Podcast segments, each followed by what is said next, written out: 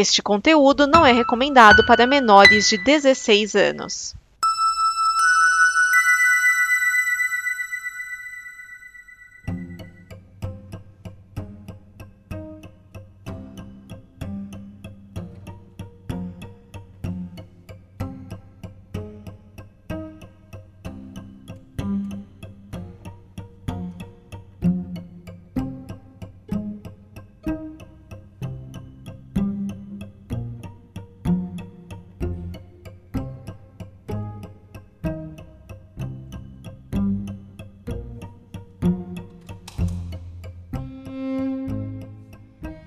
Está começando mais um episódio do Necronome Conversa. Aqui quem fala é o Euler. E hoje, no episódio de especial de Halloween, né, cara, a gente vai falar de um assunto bem comum no mundo do terror, que é o medo, né? E para esse tema, a gente tem aqui um grande time, né, que é o Fernando, lá do CryptaCast. Diga oi, Fernando. Oi, pessoal. Olá, ouvintes. É um prazer estar aqui com vocês hoje. E também temos o Rafael, lá do Psicocast. Diga oi, Rafa. Olá, olá a todos medrosos desse mundo da podosfera.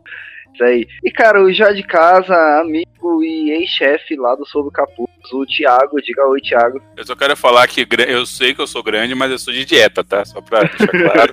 eu espero voltar a um peso ainda nos dois dígitos esse ano. É isso aí, cara. Todo mundo aqui no, na torcida por seu, cara. Voltar ao peso normal. Mas é isso, galera. Hoje a gente vai falar sobre medo, né, cara? É... Pô, o medo é algo comum, né, dentro do terror. Né? Que eu acho que esse é o motivo de ter filme de terror, que é fazer a gente ter medo, certo? Eu achava que era pra ganhar dinheiro, né? Tinha quase certeza. Sim, é, pô, pode ser. É o segundo motivo, então, do filme de terror é ter medo, né? Sim, com certeza. E, Não, cara. existe outro motivo também. Um terceiro motivo, vai. Porque a, o, o cinema, ele. O cinema a literatura, às vezes, ele só quer retratar alguma coisa do, do, do, cotidiano. E sentir medo é do cotidiano. Então, às vezes, é só um, um retrato, assim, né? Vamos dar o, o, o voto pro artista aí que só quer mostrar o que, que o mundo é. Bom, cara, já que você já, já tá falando que, assim, definição de medo do nosso grande Google, né, que se tá na internet é verdade, é a seguinte: é um estado afetivo suscitado pela consciência do perigo ou que, ao contrário, suscita essa consciência. Complemente isso aí, explica isso pra gente, cara. O que, que é o medo, velho? Eu acho que dessa, dessa definição do Google, a parte mais importante da gente parar para perceber é quando ele fala assim, percepção consciente. O medo, o que, que é medo? É quando você sabe que algo pode te fazer uh, correr um perigo, sabe? Quando algo pode ser ameaçador para você. Então vamos supor que a pessoa ela diga assim, ah, eu tenho medo, mas eu não sei do que que é. Isso não é medo, né? É uma, é uma definição muito, muito técnica, mas quando a gente vai trabalhar isso, por exemplo, a terapia, se você quer superar esse sentimento, é muito importante você entender que são processos diferentes. Se você tem medo de algo desconhecido, o nome disso é ansiedade, né? Agora, medo é quando você reconhece. Por exemplo, você tem medo barata, medo do escuro, medo de tele, telefone tocar, sabe? É, cada um tem, tem seus medos por aí. E esse medo é, é uma, é uma estratégia estratégia evolutiva, meio que de, na presença de determinada coisa que você considera ameaçadora, você precisa ter uma reação. Essa reação é tão desconfortante que ela vai te obrigar a fazer alguma coisa. Por isso que o medo. O medo é uma aposta, né? A grande verdade é que o medo é uma aposta. Você está numa condição que pode acontecer alguma coisa errada, por via das dúvidas você se proteja, né? Sim, é, é, você está no meio da floresta lá e você ouve um barulho que você não sabe o que é, pode ser um animal para te atacar ou não. Por via das dúvidas você se protege, depois você descobre o que é, né? Viu? Isso, isso não é medo, isso é ansiedade. Não, você ansiedade ouviu um barulho que você não sabe o que é. Você está com medo daquele barulho, você vai se afastar dele. Depois descobre o que é. Em primeira instância, é melhor você se proteger do que você ficar lá parado feito uma múmia, porque se não, acontecer, não for nada, tudo bem, você assustou à toa, mas se for, você morreu, não é isso? Não, é, não é, é esse o objetivo? Justamente, é, é isso que eu quero frisar. Se você tem algo que é tão desconhecido que você tá fugindo antes de saber, você tá reagindo a uma ansiedade. O medo você precisa saber o que é, sabe? Beleza, que você ouve o barulho, você imagina, beleza, deve ser um, um bicho, alguma coisa, né? E quando você fala de aposta, aposta para quem tá de fora, porque o sentimento dentro da pessoa, ele é sempre muito real. É por isso que é muito difícil a gente lidar com medo das pessoas e falar, ah, poxa, mas você tem medo de uma coisa tão besta, porque nunca dentro da pessoa é besta. Aposta é porque a gente olha de fora, né? Quando a gente analisa friamente. Dentro da pessoa, aquilo sempre é, né? O medo, ele sempre é uma certeza. A ansiedade, ela é uma aposta, uma dúvida, o desconhecimento desconhecido, mas o medo ele, ele é uma coisa muito palpável para a pessoa. É por isso que, não querendo já queimar a pauta toda, né, mas no, os filmes de terror, geralmente eles são tão específicos em algumas questões, porque ele quer ser o mais palpável possível. Então é um filme que o cara, ele. Uh, vamos pegar o, exemplo do chamado, sabe? É, é, é feito para quem tem medo de toque de telefone e de assistir coisas de terror, sabe? É um medo muito específico. Aí você pega atividade paranormal, é um medo de quem tem, de quem tem medo de achar coisa em filmagem. Você é, pega o, filme o próprio chamado que você citou primeiro, a, a, grande questão dele é que é o medo da, do mito urbano, né? Eu ouvi alguém falar de alguma sim, coisa sim. E, tipo, todo mundo ouve falar de coisas o tempo todo. Algumas vezes você acredita, outras vezes não, né? A questão é, vai que seja verdade de vez em quando. Por isso que eu falo que, para quem tá de fora, parece uma aposta, mas isso não é verdade pra pessoa, como você mesmo falou, né? Cara, eu acho muito legal o exemplo do filme Chamado, porque eu, durante muito tempo de vida, eu tinha medo, digamos assim, me despertava um conforto, barulho de telefone. Então, quando, quando eu assisti Chamado, aquilo ficou na minha cabeça. Aí depois de um tempo eu tive um episódio com o telefone que foi horroroso na minha vida, e a partir daquele momento, todo o telefone tocando começou a me despertar medo, sabe? E, e é bizarro isso, é um medo tão bobo, né? Mas. É, então, mas nesse é, caso mas... aí, é medo ou é ansiedade? É medo, porque eu sabia que o telefone poderia trazer uma notícia ruim, como, como chegou a trazer na época que eu tive esse medo, sabe? Então eu sabia, eu, eu sabia descrever exatamente. O problema é o telefone tocando. É, eu entendo. Assim, é, eu, eu, fiz essa pergunta porque você, você diz assim, tem medo do telefone, mas eu entendo que é um medo, assim, do telefone tocar por uma notícia que você não sabe exatamente qual vai ser, né? É, é porque, mesmo quando é uma coisa que a pessoa ela não entende exatamente uh, o que aquilo vai despertar nela, ou qual consequência vai ter, se ela sabe identificar o foco do problema, isso, isso já muda tudo, sabe? É, é igual, por exemplo, vamos supor que você chega assim para mim e fala assim: não, eu ando com, com um problema de insônia, uns pensamentos estranhos. Eu pergunto para você, mas quais são os seus pensamentos estranhos? Ah, não sei, eu penso em tanta coisa. Agora, se você chegar para mim e falar, não, o problema é que eu fico achando que minha esposa tá me traindo, né? Então, tecnicamente, você, você não sabe se ela tá te traindo ou não, mas você sabe que o problema está na relação com a sua esposa, sabe? Então, é diferente essas coisas. Quando a gente sabe identificar o foco do problema, isso muda um pouco de, de tratamento, de perspectiva, ajuda mas bastante. Mas aí até. vem uma, uma pergunta interessante, né? Tipo, se, se fosse sempre uma questão de você tratar o medo da pessoa, o medo pareceria uma questão negativa, o que não é verdade, não é? Você mesmo falou, ele é uma estratégia evolutiva no final das contas. Ah, então... mas tudo, mas até felicidade demais na vida, ela é patológica, ela é doença. Sim, sim. Então a, a gente tá aqui, eu só quero avisar aqui pro, pro ouvinte, né, que tá, uhum. que sentir medo não é errado, tá? Você pode sentir medo. O ruim é quando o negócio você fica deve, um pouco além da, da média, tá? É, é Inclusive, é aquela... existem casos de pessoas que não têm medo, né? Pessoas ativamente não têm medo, e elas estão doentes, efetivamente, tá? É uma é pessoa é aquela... que não tem preocupação nenhuma com o que vai acontecer ao redor, essa pessoa tá com problemas. Sim, é aquela coisa que a gente discutiu no, no podcast do Corvo, né, cara? Hum? A dor, ela é um sentimento que a gente não gosta de ter, né? O medo também é uma coisa que normalmente a gente não gosta de ter, né? Mas ele tem um propósito, né, cara? E, é. tipo, não dá pra gente ser feliz ou ser sem medo o tempo todo, né, cara? A gente não ia ter é, como medir, né? É, o caso que eu citei aí é a psicopatia, no, no caso mesmo de, da, do quadro clínico, que a pessoa tem algumas emoções em falta, e existem casos de, de, pessoas exatamente por não ter medo de consequências do que ela faz, e sei lá, que a sua carteira bate em alguém, rouba a carteira comprar cerveja, sabe? Mas tudo bem, isso é uma coisa extremamente rara, não se preocupe, nem todo mundo ao seu redor é um psicopata. Talvez seu chefe, mas o resto do mundo não é, tá? mas, é, eu, eu, sempre tento explicar para as pessoas assim, uma forma fácil de você identificar que algo é uma doença ou não, é assim. Os sentimentos, os sintomas, é, essas sensações, todo mundo tem. Todo mundo tem em alguma medida. Quando isso limita a sua vida, quando isso se torna um fator que atrapalha o seu dia a dia, então isso é uma doença, independente do que seja. Por exemplo, vamos supor que e esses dias até alguém me perguntou assim: "Ah, mas uma mania, você ter uma mania, um vício, isso é uma doença?" E eu falei: "Depende o quanto isso atrapalha a sua vida. Por exemplo, eu tenho um vício, uma mania, um hábito, né, que eu não consigo abandonar, de toda vez que eu faço uma refeição regular, então almoço, uma janta, eu bebo muita água. Isso tecnicamente não tá fazendo fazendo mal para minha saúde, não tá limitando o meu dia a dia, não tá fazendo eu ganhar, tipo, peso pra caramba, então não é ruim. Vamos supor que você tem o vício de todo dia de manhã fazer exercício físico. Isso também é um vício que, tecnicamente, não tá trazendo prejuízo para sua vida. Agora vamos pegar os mesmos exemplos. Vamos supor que uma pessoa que fez cirurgia bariátrica quer beber água após todas as refeições. Agora esse vício se tornou uma doença. Vamos supor que uma pessoa, ela realmente ela começa a chegar atrasado nos compromissos dela porque ela precisa praticar exercícios ou se ela não pratica o exercício, ela fica muito bitolada, ela fica, ela passa mal por causa disso. Agora o mesmo o pior ainda, né? O caso de, de quadro clínico de,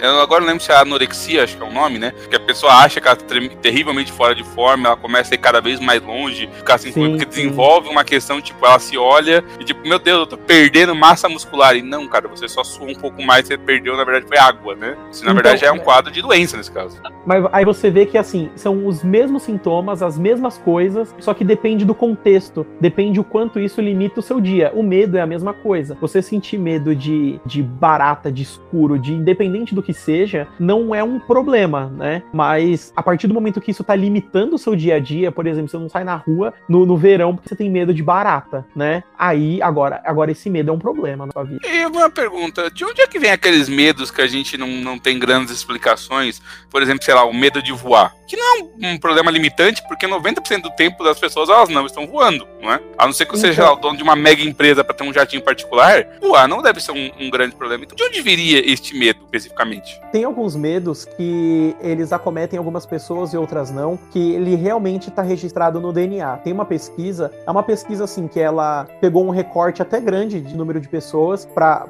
e eles descobriram que o medo de barata, o nojo de barata, né, ele é evolutivo. Algumas pessoas não medo, algumas desenvolvem durante a vida e outras têm um pavor que é incontrolável, porque está registrado no seu DNA que você tem que ter medo daquele de ser. Eu gostaria de informar que eu estou no segundo tipo, tá? Só curiosidade. Até uns 10 anos eu achava barato um negócio legal. Depois disso, eu não sei porque eu não consigo mais chegar perto. Agora eu durmo do lado de uma lata de inseticida. E é, não cara, teve nenhum e... momento específico disso, só aconteceu. Não, a gente pode pegar, tipo, não sei se eu posso falar culturalmente, mas, tipo assim, é, você, tipo, até os 10 anos você gostava de barata, achava ela, tipo, tal, sei lá como que era. Velho, todo tipo, moleque de 10 anos gosta de brincar com inseto nojento pra mostrar que ele é Sim. muito macho pros amiguinhos, entendeu? Sim, é mas... É o moleque que vai pegar minhoca, vai pegar grisinho, vai pegar uma barata, porra. Mas aí depois de Só um não tempo... pode voar. Não, vai, já. Vai, aí fodeu, aí fodeu. Aí fodeu. mas aí, cara, tipo, com o tempo você vai vendo, sei lá, seus pais, pessoas ao seu redor, é, sentindo medo, né, da barata, sentindo nojo, eu acho que isso vai entrando em você Exatamente, subconscientemente, né, cara? Sub, é. é, aí você começa a subconscientemente achar aquilo nojento, achar aquilo repulsivo, e aí você acaba criando medo. Eu, eu pelo menos penso nisso, né? Pegando um pouco da, da construção de você mesmo como indivíduo, né, cara? Uhum. Provavelmente Mas, foi isso mesmo que aconteceu, como eu falei. Eu não tenho como ter certeza. A questão do medo que você falou do voar, as pessoas elas não voam, né? Digamos assim, geralmente, para ter esse medo. Só que você não ter o controle da situação é uma é, uma, é um pré-requisito para despertar ansiedade nas pessoas, né? Então, isso para qualquer coisa, você não ter o controle, você não saber o que tá acontecendo exatamente, isso é muito ruim. Se você parar para pensar, o ser humano, ele é um mamífero bípede e primata. A gente não foi feito para voar, sabe? Você não tem controle do seu corpo no céu. Por mais que você tenha racionalizar o avião, é seguro, etc, etc, você tá numa condição que a sua espécie não foi feita para aquilo. Você não tem controle sobre aquele, aquele tipo de comportamento. É, então ele vai trazer um, algum desconforto. Algumas pessoas conseguem internalizar uma cultural que, que o avião ele é mais seguro, outras pessoas têm um bloqueio, digamos assim, desse tipo de raciocínio. Então elas vão ter mais, mais medo. Até que tem as pessoas que têm fobia, né? Que aí já é o caso que não dá mais,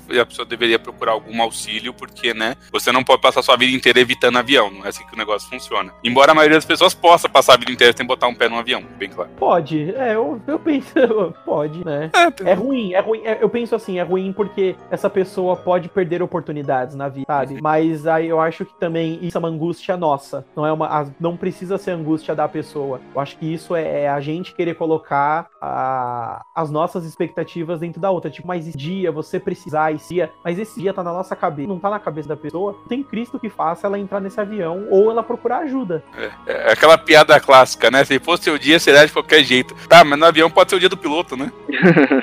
Exatamente. Mas, é, trazendo um pouco pro entretenimento de terror, né, cara?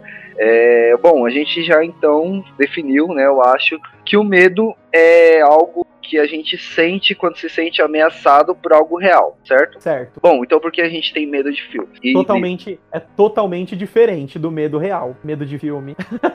Por quê? É, vamos por partes. É assim, uh, quando a gente assiste um filme terror, já a, a gente, na, vamos, vamos pensar a gente criança, a gente vai se acostumando com alguns tipos de conteúdo. E na nossa geração, na geração passada, bem, uh, os filmes de terror e a literatura de terror, ela já estava aí. E a gente foi aprendendo a consumir esse tipo de, de conteúdo. Então lá quando você era criança, você assistiu um filme, que ele era suspense, terror, alguma coisa assim, talvez não te trouxe tanta angústia, porque ele não, não se, você não ficou tanto com aquilo, o filme era muito. Termina o filme e você tá bem, né? E, e o seu corpo ele registra essa informação. Eu assisti um filme e agora está tudo bem. A indústria do terror, o que eles tentam fazer? Eles tentam pegar situações que eles sabem que na vida real apertaria medo ou ansiedade em algumas pessoas, e é por isso que a indústria do terror terror varia pra caramba. É o Fred Krueger, que ele em sonhos, então é, pra, é feito para pessoas que têm muito pesadelo. Aí você tem o filme do, do chamado, da, que é das lendas urbanas. Você tem o filme da bruxa, que é sobre essa questão de existirem bruxas, né? E por aí vai, e por aí vai uma lista de. E é um motivo pelo qual também sequência costuma ser um problema nesse tipo de coisa, porque em geral, como você já apresentou aquele medo, você não tem como apresentar de novo. Você já sim, conheceu sim. as situações que estavam lá, né? Sim, e aí eles pegam essas situações e eles simulam no filme. Então, quando você assiste aquilo, você, você tem uma, uma memória afetiva, né? Uma simulação de memória afetiva. Vamos deixar isso bem claro, que é uma simulação. Você começa a despertar aquele momento ruim, o filme termina. Se você parar para pensar, o filme termina até bem rápido, né? Estourando aí duas horas de filme. É um filme gigantesco, mas terror bota aí duas horas. Mas ele termina e você tá bem. Então, você teve aquela sensação ruim. Tecnicamente, você venceu essa situação ruim. Outra coisa também que eles serem nos filmes, eu não sei se vocês já pararam para pensar, todo filme, terror, de suspense, personagens tomam as piores decisões. Parece que eles não correm o suficiente, escondem o. Parece que eles são idiotas. Não sei se então, vocês então, é, sentem isso, isso. No último podcast da gente, que a gente gravou, foi sobre o massacre da Serra Elétrica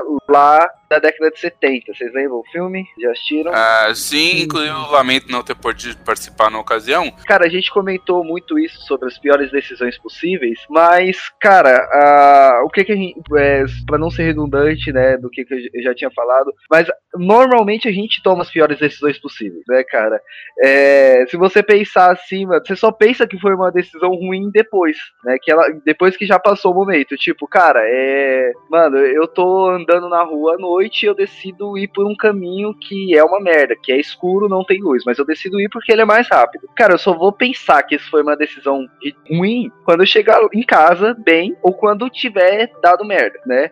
É normalmente, é, assim, normalmente é, é o caso do Batman clássico, né, velho? Você vai com Sim. seu filho ser um homem rico pelo beco do crime, não pela avenida da alegria, né? Sim, cara, é, você não vai pensar, cara, a gente é, cara, humano, tá, o, o ser humano tá aí para isso, né, cara? É, porra, cometer ato idiota. Então a gente normalmente a gente erra, cara. A gente faz, a gente toma as piores decisões, né? Então, é. É, cara, eu isso só é peço um, uma Mas... anotação que não é todo o filme que ele trata com as piores decisões.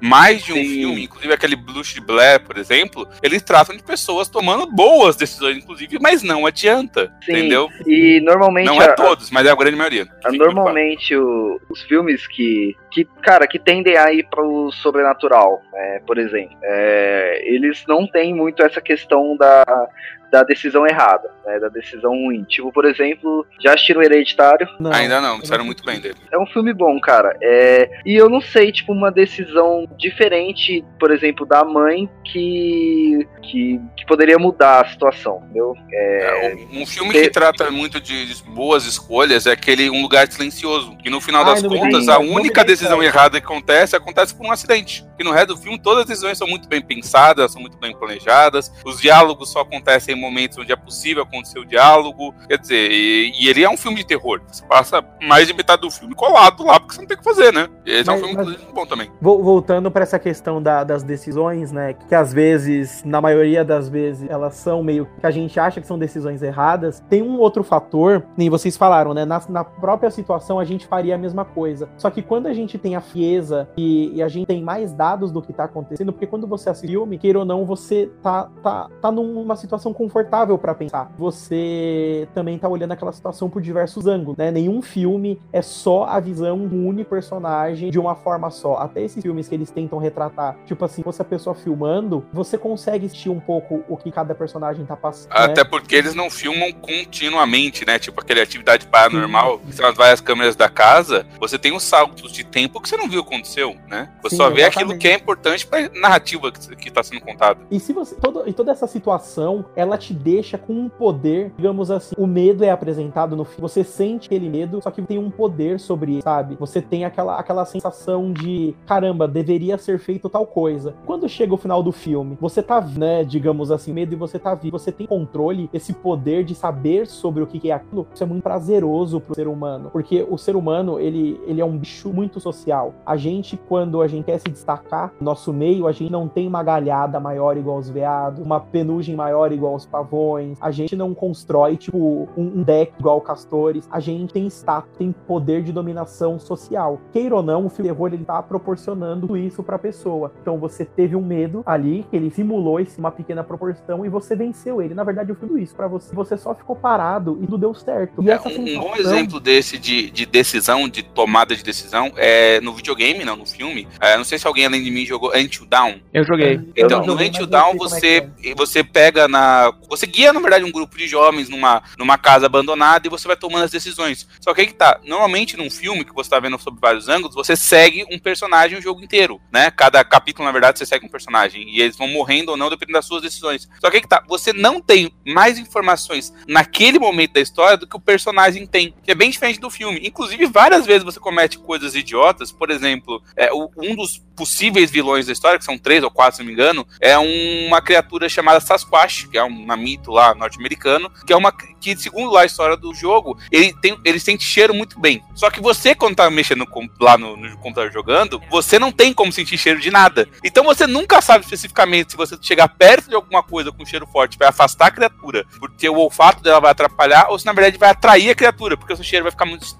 destacado. Mas você só vai descobrir quando você tomar a decisão primeiro. Mas lógico, Mas não é um filme, é. né? É um jogo e sim, tem vários sim. finais possíveis. Inclusive, você pode terminar o jogo com os 10 personagens vivos, você pode terminar o jogo com dois, ou você pode terminar o jogo sem nenhum personagem vivo vendo o vilão rindo da tua cara, né? Mas posso, posso te, ó, olha que curioso. Mesmo no jogo, você não tendo esse controle, você pode fazer outro final, não pode? Quando Se você jogo... salvar, você pode tomar outra decisão, é óbvio, né? Isso não, vamos... Né, não tem como o jogo te pedir de salvar, né?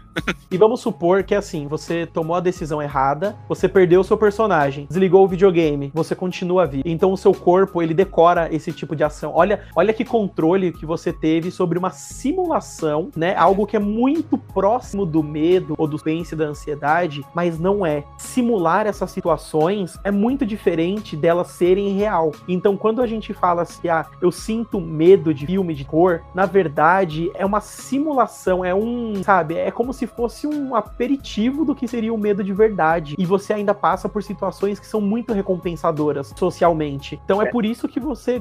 É por isso que algumas pessoas gostam de assistir filmes de terror. Porque elas têm essa simulação do medo, essa conquista e dominação social interna de caramba, deu tudo certo. Bom, e quando acontece, por exemplo, é, já vou falar aqui um filme que me deu medo. Deu tipo é. medo que eu fiquei é, um tempinho quase sem conseguir dormir, né? Vocês podem rir, não sei como é que vocês acham, não sei como é que vocês acham.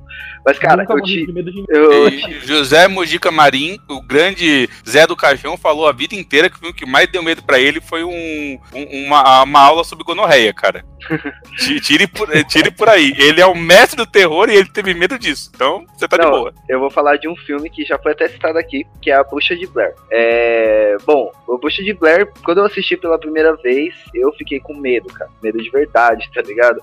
É, eu lembro que eu assisti, tipo, em seguida o 1 e o 2, né? E, cara, tem umas cenas no 2, tipo, por exemplo, que. Não sei, não sei se é no 2 ou se é no 1, que. Beleza, eles, é, eles perderam a, a câmera lá que eles estavam filmando. Acho é no 1. É no 1. No, é filme 2, a, a, a, câmera, ela acompanha os personagens e o único momento que tem o, é, a montagem, né, as câmeras externas, são câmeras de segurança que é a última parte do filme. Então não é no 2, com certeza. Então, e aí, tipo, beleza, eles acordam, né, eles não lembram do que, que aconteceu. E aí, tipo, quando eles vão rever a, as filmagens, né, tipo, tá todo mundo pelado, dançando, maluco.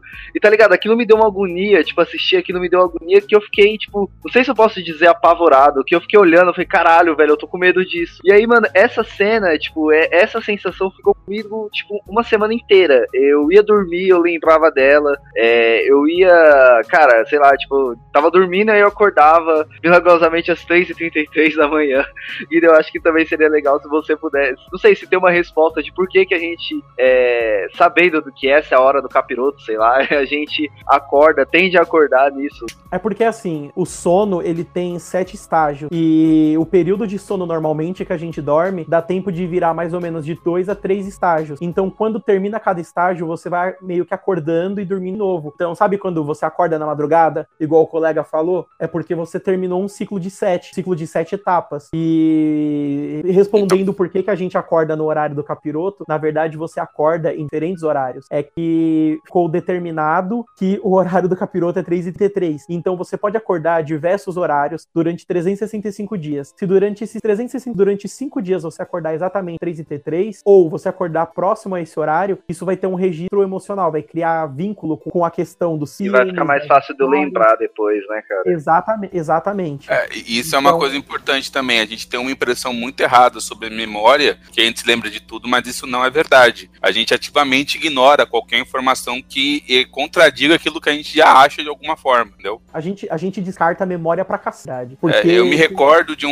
de um caso é. caiu um avião aqui em São Paulo, que de pessoa falando, nossa, eu sonhei com queda de avião noite passada, não sei o quê. Mas você para por um minuto e pensa que, sei lá, a pessoa dorme todos os dias da vida dela, 365 dias por ano, em algum momento ela vai sonhar com queda de avião, que não vai cair. Mas, assim, mas, mas naquele dia que... cai um avião, ela vai lembrar disso, entendeu? A, que, a questão do, do, das pessoas sonharem com acidentes, na verdade, está mais relacionada à criação de memórias falsas, né? O ser humano, ele cria muita memória falsa, porque lembra quando eu falei um pouquinho antes que a gente sente muita angústia quando a gente não tem controle sobre a situação? A nossa uhum. mente, ela toda vez que a gente tem uma lacuna de raciocínio, ela completa com alguma coisa. É por isso que antigamente a gente tinha uma criação de mitologia muito mais forte, porque todo fenômeno que não era explicado automaticamente era completado com algum de, de divindade. E quando a gente tem um, um acidente ou algo que é muito forte emocionalmente, a gente tende a ter problemas de memória, porque aquilo traz um choque pra gente. Quando a gente tem esse choque, as memórias de curto prazo ou as de longo prazo que ainda estavam se formando, elas se perdem e a gente precisa completar essas memórias, porque a nossa mente não sabe trabalhar com lacuna. Então, pensa comigo, se você viu o, o acidente, você ficou, digamos assim, emocionado com aquilo, vai atrapalhar a sua construção de memórias, você precisa completar com alguma coisa. Você vai completar com o que você tá vendo. Então, essa, as pessoas, instantaneamente, elas completam com a memória do que elas viram, do próprio acidente, né? Aí, quando elas tentam se lembrar, parece que aquilo aconteceu antes. E, e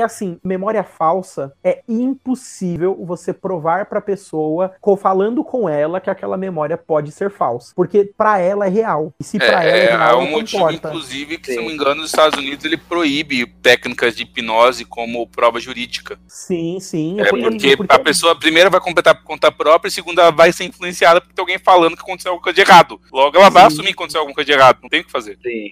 Mas, é, voltando para minha pergunta inicial, antes de a gente desembancar para esse tema, é, cara, por que, tipo, por exemplo, é, eu, ok, né, pegando a sua definição, né, do medo do filme, né, no filme que a gente, do, do uhum. medo que a gente tem do filme, né, de algo que a gente tem momentaneamente essa simulação, né, mas a gente vê resolvida e a gente acaba passando, né, por isso. Certo. Por que que, por exemplo, eu, eu, dei o meu exemplo, né, depois vocês também dão um exemplo de vocês, do que que vocês ficaram com medo, é, por que que, tipo, eu continuei com medo disso? Vamos Primeiro porque o filme é bom, vamos começar com a afirmação óbvia, o filme é bom, não, né, né, é...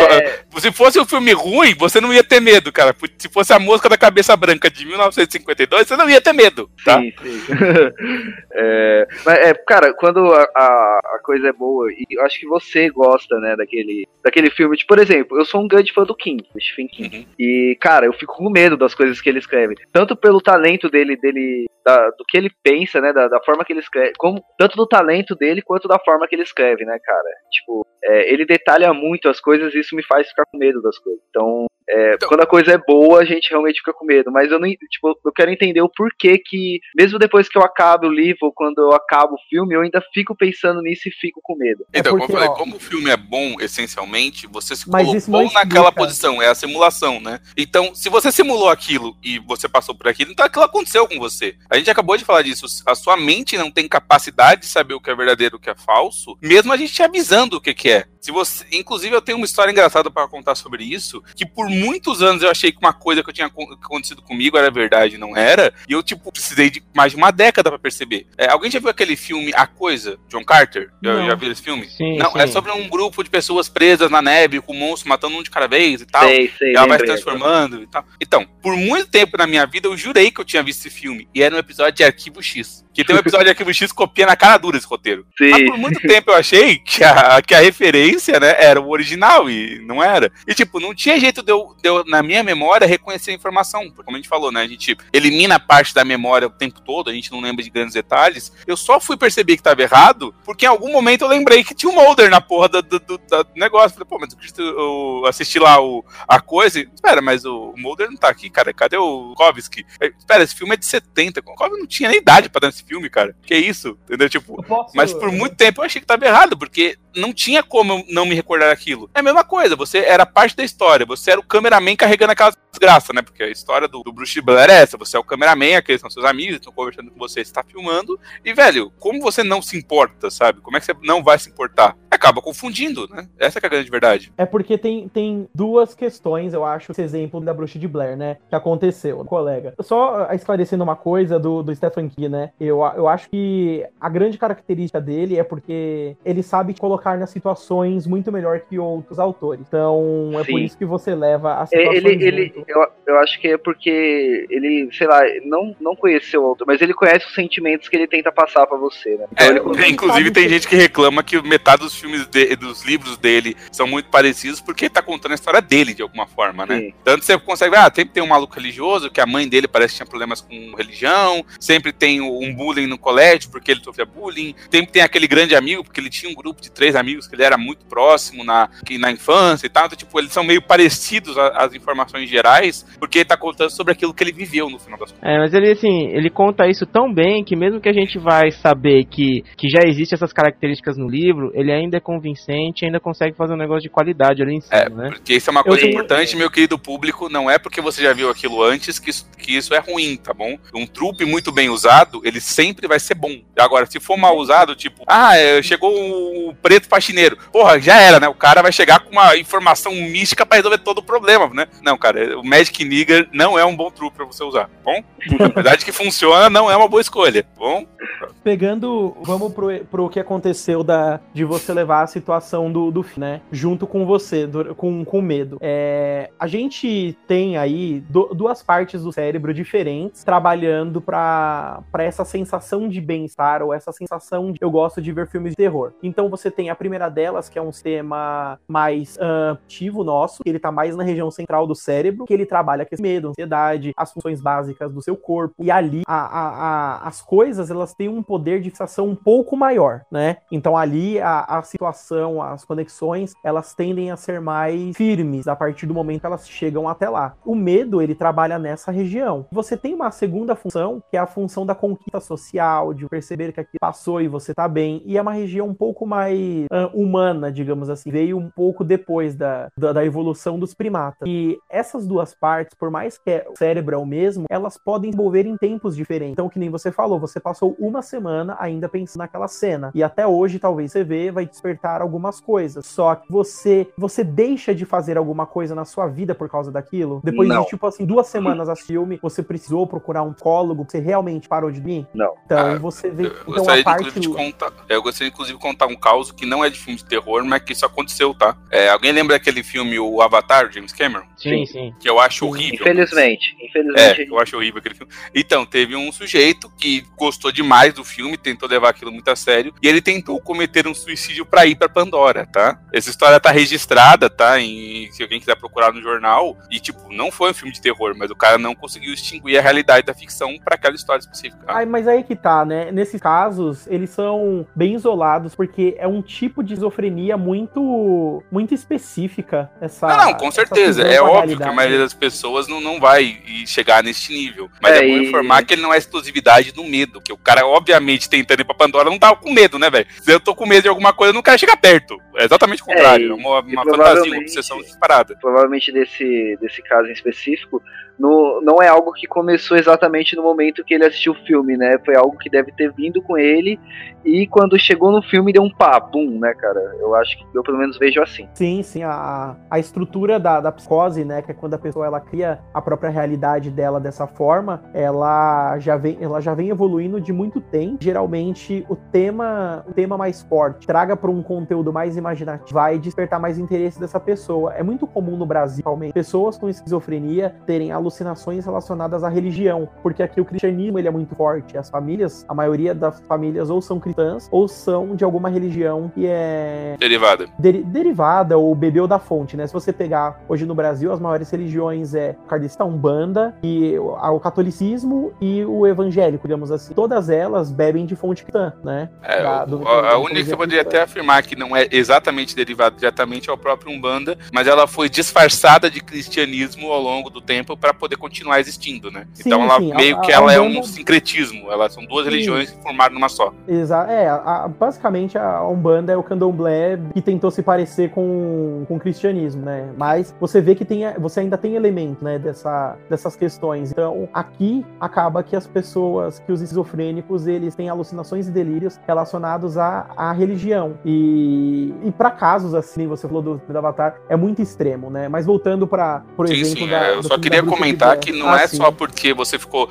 é, achou uma coisa assim forte a- o sentimento de medo que ele é exclusivo disso, entendeu? Isso acontece porque a gente tem uma certa dificuldade, isso é um problema da humanidade como todo, em separar ficção e realidade em alguns níveis. Essa separação a gente aprende com o tempo. Inclusive, se você perguntar para uma criança é, sobre uma história que ela leu, ela não vai saber te informar se aquilo é verdade ou não, mesmo que você mostre para ela que aquilo é uma história, sei lá, de um livro. Sim, sim, Muita, não, não existem, não, não é, é incomum crianças acharem que a história da Branca de Neve de fato aconteceu em algum reino, em algum lugar, sabe? Mas com o tempo elas percebem que elas percebem a realidade, da mesma forma que o colega percebeu depois de um tempo, e é uma percepção meio que inconsciente. Você vai desenvolvendo uma memória que, peraí, aquilo não vai acontecer comigo de verdade, digamos assim, né? É, até E porque você você passa a ter também mais informações e só acabou melhor, é, só acabou melhora e você passa a dizer, olha, tal informação aqui não condiz com a realidade, então provavelmente isso não é verdade. Por exemplo, aí, sei lá, Chapeuzinho Vermelho, você já passou por toda a sua vida e viu que lobos não falam, então tipo, né? É é meio óbvio que aquela história não aconteceu, mesmo que você tenha outras evidências de que sim, né? Claro que Mas- lobos falam. Ó, O, o meu gato não fala comigo, gostaria muito que fizesse, ele só mia, tá? Bom, se você assistiu A Bruxa, você sabe que pelo menos os bots falam. Ah, não, mas Olha ah, na bruxa é óbvio que.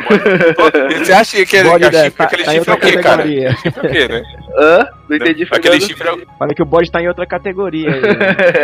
sim, sim. Mas, é, cara, Mas só pra avisar, eu entendo o sentimento que eu demorei uma semana pra ver aquele filme, que é um bagulho mega assustador. Eu tentei começar ele umas três vezes, até que eu quer Qual saber, filme? não vou ver essa porra à noite. Bruxa de Blair. Ah, ah, Eu cara, cansei não de tentar ver ele de noite e fui assistir de dia, com o sol brilhando, que aí dá, Eu dá pra, pra ver. vou, eu vou ser muito estragar prazeres, mas eu achei a Bruxa de Blair um puta filme sem graça. Eu acho que isso aconteceu porque eu assisti aqui da conversa, pera, eu tô zoando. eu acho que eu assisti depois de velho, tipo assim, eu assisti Bruxa de Blair Isso. faz uns dois anos. Eu acho que se eu estivesse assistindo na época do lançamento, eu ia ter uma sensação de. Não sei, mas eu achei um filme muito sem graça. Mas a minha opinião, ela é só é, minha. Porque provavelmente porque você escapou de toda a campanha de marketing que envolvia falar que os atores tinham sumido, é, que aquele filme era uma, um, um vídeo encontrado e tal, que também tem alguma relevância, porque eles ativamente borraram o espaço entre o fictício e o real naquela história é específica, né? Sim. Mas assim, é, é, na, na, primeira vez que eu ver, eu realmente não consegui, eu fui ver depois, um tempo, de dia e tal, e a, sabendo o que, que acontece, ah, não, tranquilo. Tanto que hoje eu não passo mais por isso, mas na ocasião é um negócio complicado, né? Bom, é, mais uma pergunta, Rafael. é, cara, é, bom, já entendemos um pouco do que, que significa esse medo, né, da gente, do, do, do filme, né, algo momentaneamente, que isso às vezes fica na gente, com a gente, certo? Certo. Bom, por que que a gente sabendo, né, desse medo, a gente vai atrás de, de sentir? Tipo, cara, é, eu sei que eu vou sentir medo assistindo filme de terror, porque eu sou um cara muito cagão, eu gosto, gosto muito, cara. É, esses dias eu peguei para rever uma Invocação do Mal, é uma coisa que eu tenho medo, né, tipo... Eu tenho muito medo de bagulho com espírito e exorcismo, cara. A gente vai falar sobre filmes assim, mas eu já falo que eu tenho um puta de um cagaço com esses filmes. Mas, é, cara, já pode ter presidente, hein? já pode ter presidente, hein? É, mas, cara, por, falei.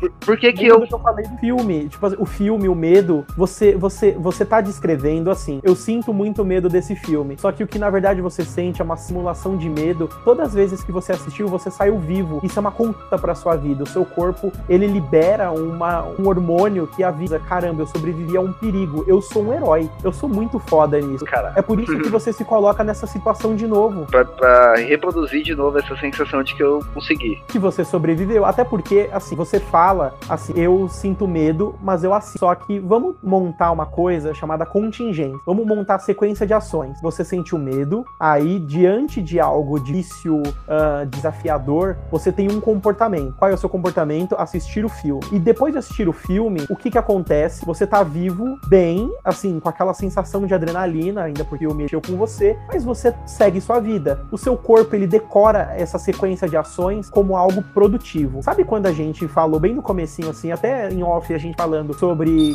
sentimentos que todo mundo sente? Vamos pegar, por exemplo, a questão da depressão. A depressão, por mais que ela seja ruim, sentir essas coisas ruins, o corpo, ele estabelece uma contingência que no final tem um desfecho bom, por mais bizarro que pareça. Isso é muito difícil da gente entender sozinho, geralmente a gente entende essa coisa fazendo depois de um tempo de terapia. Mas vamos pegar a contingência bem em cima de terror. Medo, assiste o filme, você tá vivo. Então, na próxima oportunidade que o seu, a sua mente, ela vê que você pode passar por essa contingência boa, ela vai te colocar nessa situação. É por isso que você vai ficar pensando, caramba, eu não gosto de filme, mas eu vou assistir, sabe? Porque ela lembra do seu medo, ela lembra que você assistiu e lembra que deu certo. E eu acho que, por exemplo, essa questão é, bom, você tem medo de filmes de espíritos porque ou em determinado momento da sua vida você teve uma crença sobre isso, ou você ainda tem, é, para você aquilo é real, né, cara? Então você tem, você acaba tendo medo de algo que para você é palpável e real, né? Que é uma coisa na, que a gente Na tá... verdade, a, a, assim, a, a questão do, do filme de terror ou de uma literatura de terror, é, vai, ela vai um pouco além dessa questão só do você já tinha medo disso, então o filme vai te afetar. Porque, queira ou não, são produções feitas para te colocar em um ambiente, para te mostrar uh, que aquilo é perigoso. Então, às vezes, a própria literatura ou filme consegue ali naquela uma hora e meia de produção te educar que aquilo é perigoso. Então, às vezes, você não pode, assim, você nunca teve medo de espírito, você assiste o filme e agora você tem medo do filme, porque o filme te educou a ter medo, sabe? Vai além de, às vezes, só de identificação. Entendi. É, mas eu vejo muito questão de identificação também nesse caso, porque é uma coisa que eu já, já discuti até no CryptaCast lá com colegas, que,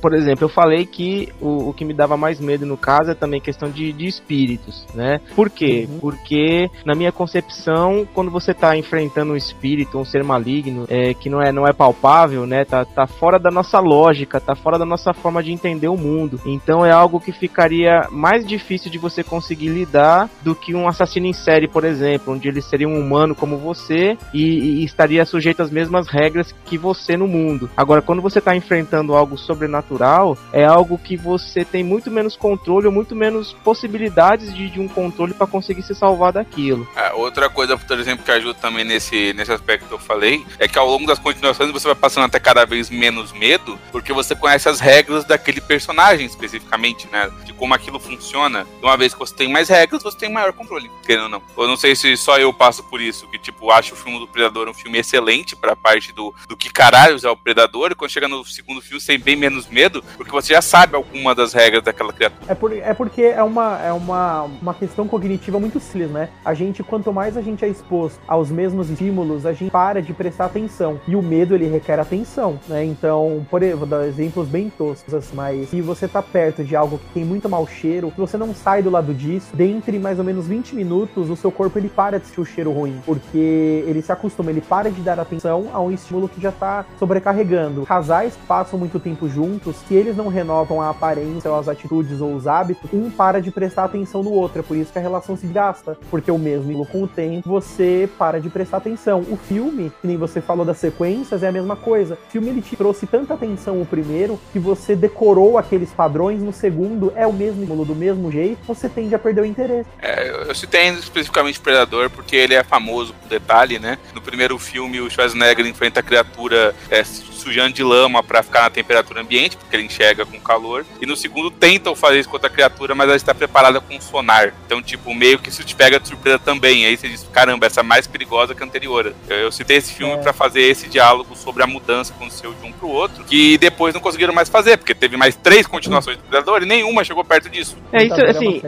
isso é. é. uma, é uma crítica que eu fiz, inclusive, no, com a trilogia aí do, do Chamado, né? É, que cai muito no que você falou realmente, né? Você tem aquela expectativa expectativa, você tem aquele estímulo do primeiro filme, e quando você vai acompanhar os próximos, eles são praticamente a mesma sequência, as mesmas ações e os, os mesmos medos, né? Então, é, quando você chega lá no, terceiro filme do Chamado, por exemplo, você pode praticamente dizer tudo que aconteceu se baseando nos primeiros filmes. E realmente você perde um pouco esse encanto, essa magia que você tem do medo lá do, do início. Eu acho que a gente deu uma pincelada bem da hora na questão do medo, né? E, bom, vamos indo pro entretenimento. O que que deixou vocês com mais medo, cara? Bora começar as indicações aí. Eu comecei, né, com o meu, da Push de Blair, né? Dei uma explicada do porquê que eu tive medo. E para vocês, cara, o que que marcou vocês, assim, cara? De medo mesmo? Cara, eu acho que o que me dá mais medo, eu, sinto de, ten, de tensão, é, mais na parte dos jogos. Apesar de eu consumir filmes também, mas o que me foca mesmo são, são os jogos. É, por quê? Porque é uma coisa, a gente conversou bastante sobre isso, né? O fato de você sempre sair vivo lá no final, né? te dá essa força. Mas uma coisa que eu vejo, por exemplo, nos filmes, é, a gente é sempre muito passivo, né? Apesar de, de a gente ter discutido aqui que a gente tem, é, pega um pouco do sentimento lá da, do ator, do personagem, né, que tá passando no filme, a gente é mais passivo. Ao passo de que dentro dos jogos, como é você que tá controlando o personagem, você tem que fazer as ações, é, sei lá assim, eu me sinto um pouco mais responsável é, pra por garantir a sobrevivência daquele personagem que eu tô controlando. Então, para mim, isso é um pouco mais tenso. Eu não tô mais só consumindo, eu já tô interagindo e o resultado da, das minhas ações e dos meus pensamentos naquele momento vão impactar na sobrevivência ou não do, do personagem, né? Pode falar, cara. Se for com medo quando o Batman ligou as três luzes vermelhas do, do seu videogame, pode falar, cara. Ele sabe. É, isso aí Por um é minuto você mesmo. sonhou que seu videogame tinha queimado. Pode falar.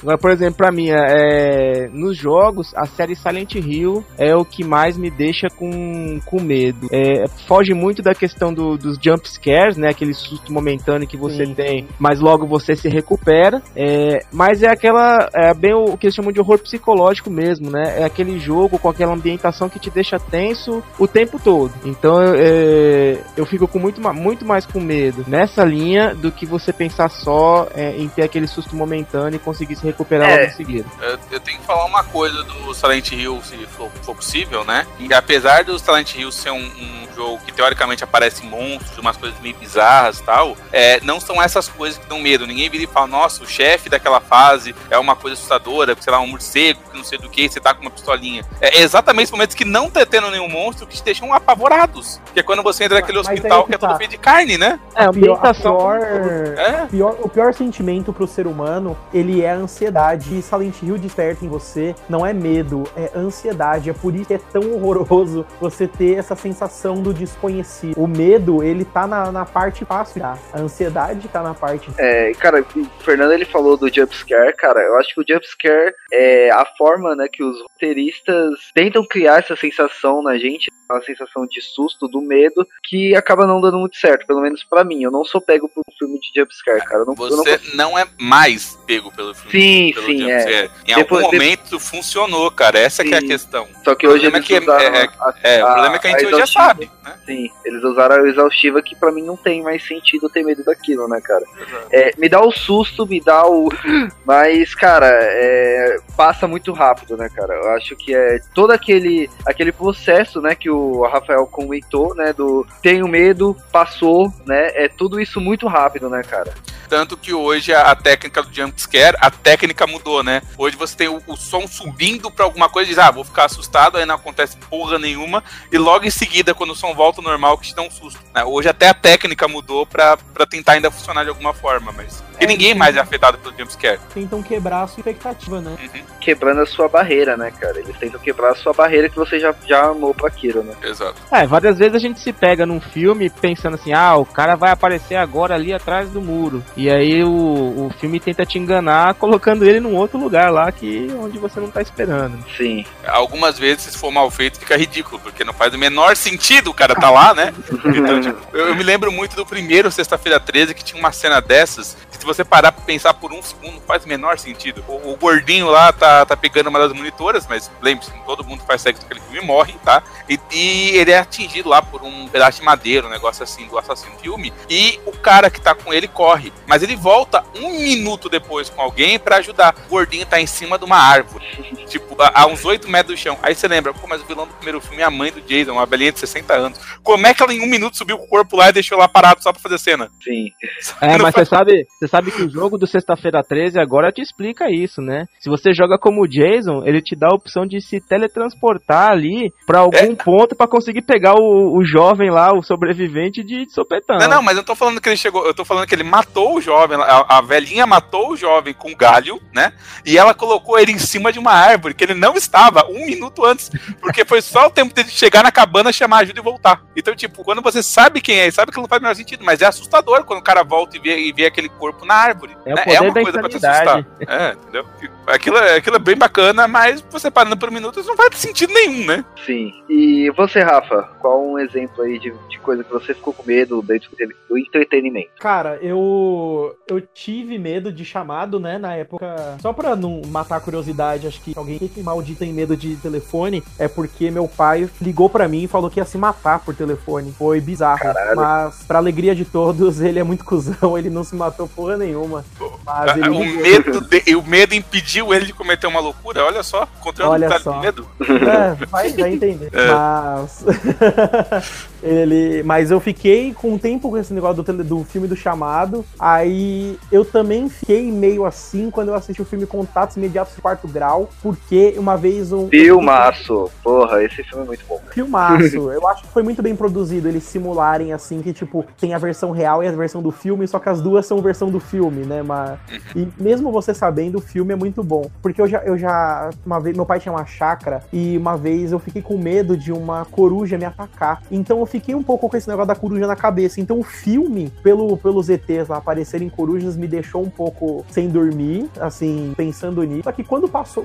Hoje, eu não sinto mais medo das coisas. Só que a sensação, assim, de você ficar com aquele filme, com aquele entretenimento na cabeça, aquela, aquele incômodo, digamos assim, eu não, eu não consigo chamar de medo porque não é medo, mas aquela sensação, cara, eu amo quando acontece com um plot twist muito foda que eu não esperava. Isso em qualquer coisa. Então, eu lembro quando eu li a Berserk e, e no, come, no começo, quando acontece, não sei se vocês já leram, assistiram anime, mas quando exia o primeiro sacrifício lá, tudo, puta, plot que eu não esperava, acho foda. O briefing, jogando... você tá falando? Isso, isso. Ah, aquilo é, aquela cena é muito briefing. Cara, é demais aqui. E então eu fiquei com aquela cena na cabeça. Eu lembro quando eu tava jogando o Silent Hill Cheated Memories. E o jogo mesmo é bem ruimzinho, mas a história é legal. E o final tem um plot, porra, eu não esperava de muito jeito bom. nenhum. E sem dar spoilers, né? Mas. Então isso me deixa, sabe, caramba, tal coisa acontece para qualquer, uh, digamos assim, produto. Tanto que quando eu escrevi meu livro, eu demorei muito tempo de fazer o final, porque eu não conseguia achar o, o plot perfeito, sabe? Que, que, tinha que me surpreender e eu estava escrevendo. Então imagina quem estivesse lendo. E eu demorei muito para chegar no final, mas cheguei.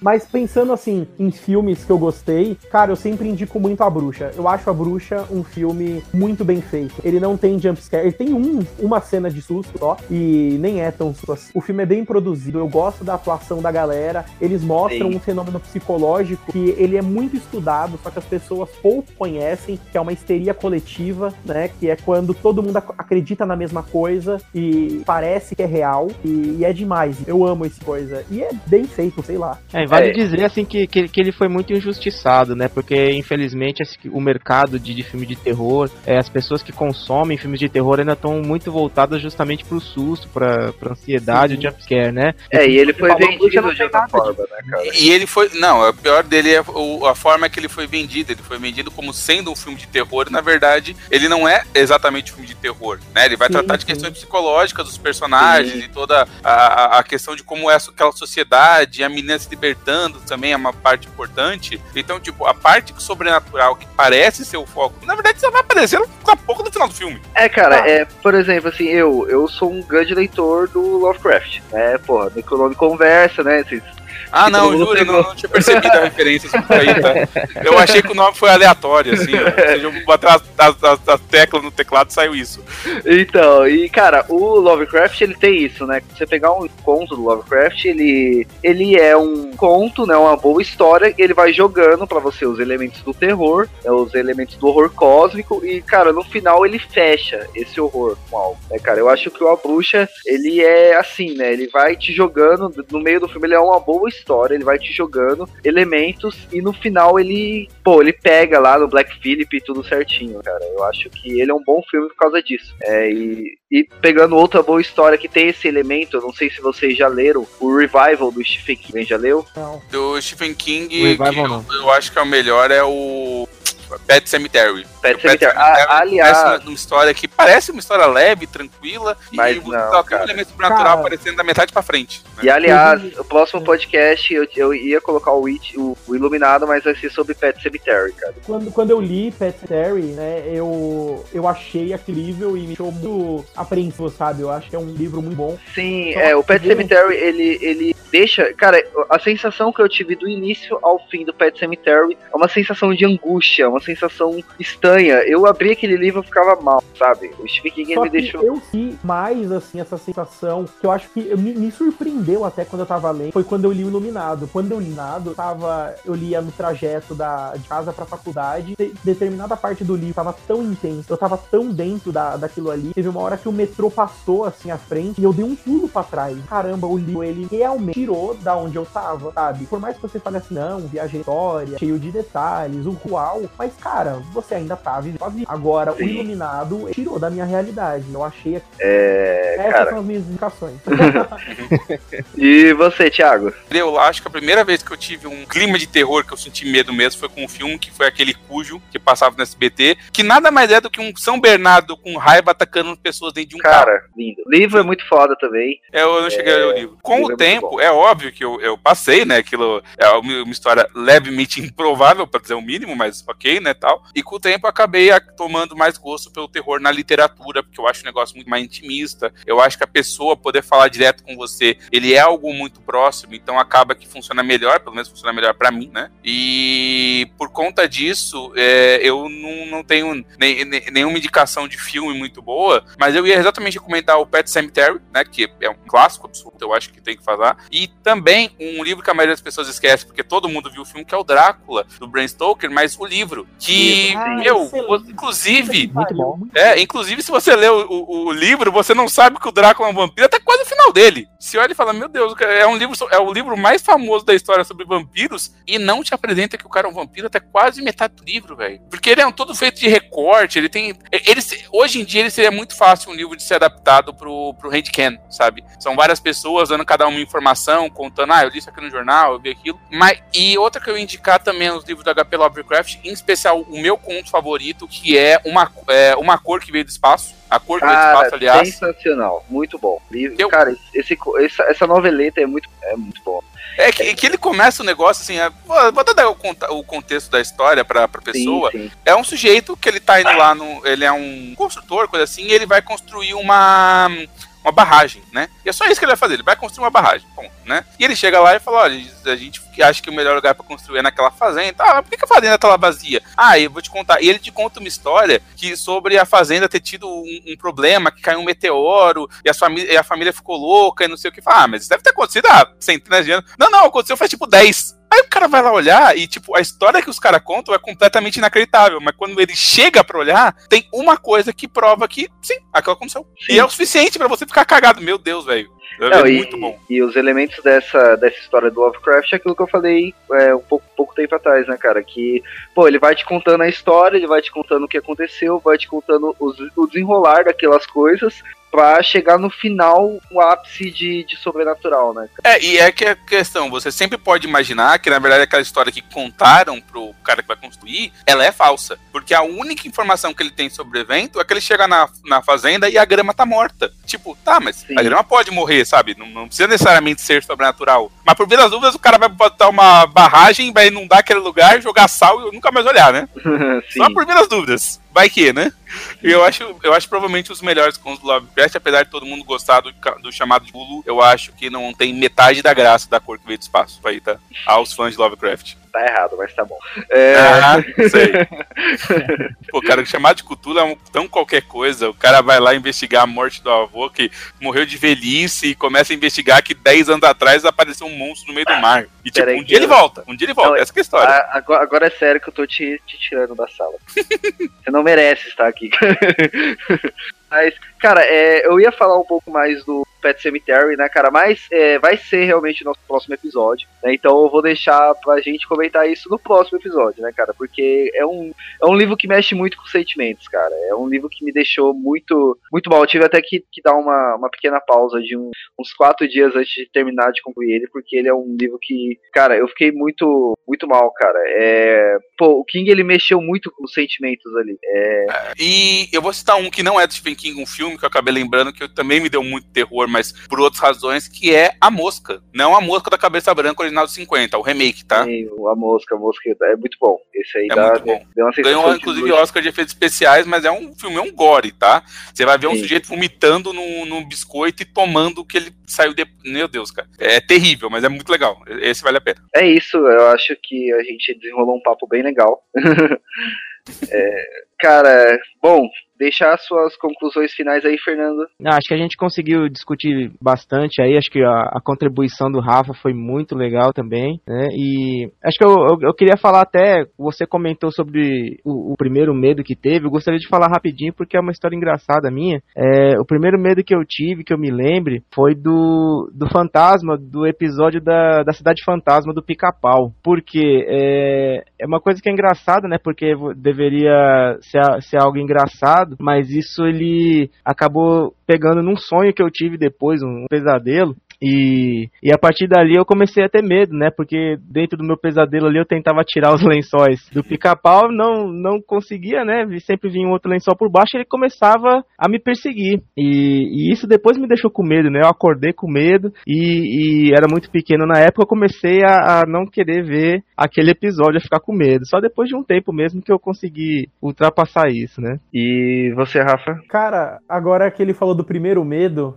eu lembrei do meu primeiro medo e ele foi tão tosco também. Eu, eu quando eu era criança, eu. Aquelas coisas de você brincar de casinho médico, né? Eu dei uns beijos na minha prima e eu não sei porquê, eu acho que eu assisti no Jornal Nacional criança que imita adulto, cérebro encolhe. Obviamente eu inventei isso de algum lugar, só que eu fiquei com medo, porque eu pensei, caramba, beijo é coisa de adulto, meu cérebro vai encolher, eu vou morrer. E eu tinha muito medo do meu cérebro encolher e eu morrer. Tipo assim, durante o dia. E eu fiquei meio em choque durante umas semanas. Assim. É, cara, mas falando do podcast, né? Eu gostei bastante, eu achei. Eu acho esse tema da gente pensar os porquês do nosso comportamento no dia a dia. Eu acho isso sensacional, uma forma da gente trazer o conhecimento da, da ciência da psicologia de uma forma mais leve, do cotidiano, com filme. Pô, todo mundo gosta de filme, de, gosta de coisas de cultura pop. Assim. Eu acho excelente, tô honrado com o convite. Isso, e você, Thiago? Bom, eu gostaria de agradecer de novo pelo convite, é muito bom estar aqui, né?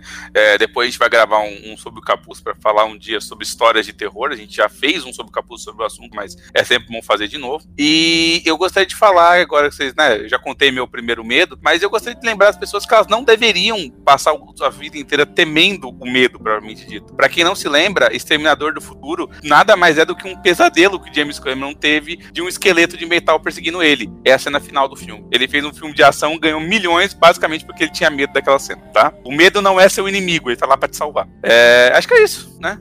Tenho mais o que recomendar para pessoas. Tem que dizer que bom Halloween. E se você passou por um período de medo por causa das eleições, de boa, cara. Se preocupa que daqui a pouco vai ficar pior. e aí, gente, a gente pode fazer um jabá aqui? Isso, é agora, jabá. Bora aí, Fernando. Pode ah, ir. ótimo. então, é, gostaria de aproveitar então o momento aí para chamar os ouvintes a curtir ali o meu podcast, o CryptaCast. Ele faz parte de um projeto lá, o Zona Sombria, onde a gente tem um site com artigos, resenhas. E aqui no mundo do podcast, então, é o CryptaCast, né? Então vocês podem procurar no nosso endereço lá, o www.zonasombria.com.br e falar o que vocês acharam. A gente está sempre aberto a discussões e, e opiniões e feedback de todos. Muito obrigado. Posso e dar o meu? Pode. É, pessoal acessar psicocast.com.br, acessa o podcast de ecologia, o canal no YouTube, a gente tem revista online, dá curso, faz um pouco de tudo nessa vida. Ah, tem eu que atendo aqui em São Paulo, atendo bem voltado assim, transtornos de ansiedade, depressão e autoestima. Então eu tenho clínica em São Paulo, em Santo André, e faço atendimento online também. Se você for no site do podcast, acha os nossos contatos, ou manda e-mail para mim, psicorafaelcerqueira.gmail.com e se você gosta, quem tá ouvindo gosta de literatura de suspense, assim, algo que deixa a gente angustiado, eu tenho um livro, dá para comprar pela Amazon e pelo site do Clube dos Leitores, chama-se Toque, T-O-C, Toque Sinto Desespero. E eu não gosto de dar muito spoiler, mas se você gosta sobre de temas assim de serial killer, saúde mental e angústia, e você gosta de sofrer lendo alguma coisa, acho que vale muito a pena a leitura. Eu nem dei spoiler, que eu vou atrás. e Thiago? É, eu já fiz fiz o jabá do Sob Capuz, que no momento está em, em, ato, que eu tenho que ter, me, é, me, recuperar psicologicamente dos últimos eventos, né? Mas eu pretendo voltar. E se, mas já tem lá mais de 50 edições gravadas, incluindo o nosso especial do ano passado, de Halloween, que foi sobre HQs de medo, HQs de terror, incluindo a HQ do Zé do Caixão, escrita em autoria pelo, né, coautoria com José Mojica Marim, que é da história que eu contei, né? Que o, todo o medo dele se devia a uma propaganda contra a gonorreia, e o cara virou um diretor de cinema com essa história, sabe? Então, tipo, não é a única história de terror que tem lá, tem várias outras histórias que a gente discutiu. Música a gente achou muito bacana e tá lá como indicação para quem quiser procurar algo gênero dos quadrinhos, que é a minha especialidade. Isso aí, eu também apareço lá no Sob o Capuz algumas vezes, vou voltar, né? é, se der voltar. tudo certo ainda nesse mês, no máximo mês próximo, a gente já é deve isso, começar. É isso aí. Eu quero voltar com o programa mesmo, porque eu adorava falar de quadrinhos. O único problema é que quadrinhos tá tão ruim atualmente, né, cara? Porra, tô lendo só o Deus Simbionte, tá com... eu tô com medo, mas eu tô com medo porque eu quero bater no roteirista, não sei se eu surpreso. é isso aí, cara, quadrinho tá foda. Mas é isso, galera, muito obrigado por a participação de todos vocês, foi um papo muito foda, muito legal. E é aquilo, velho, beijo para vocês e até a próxima.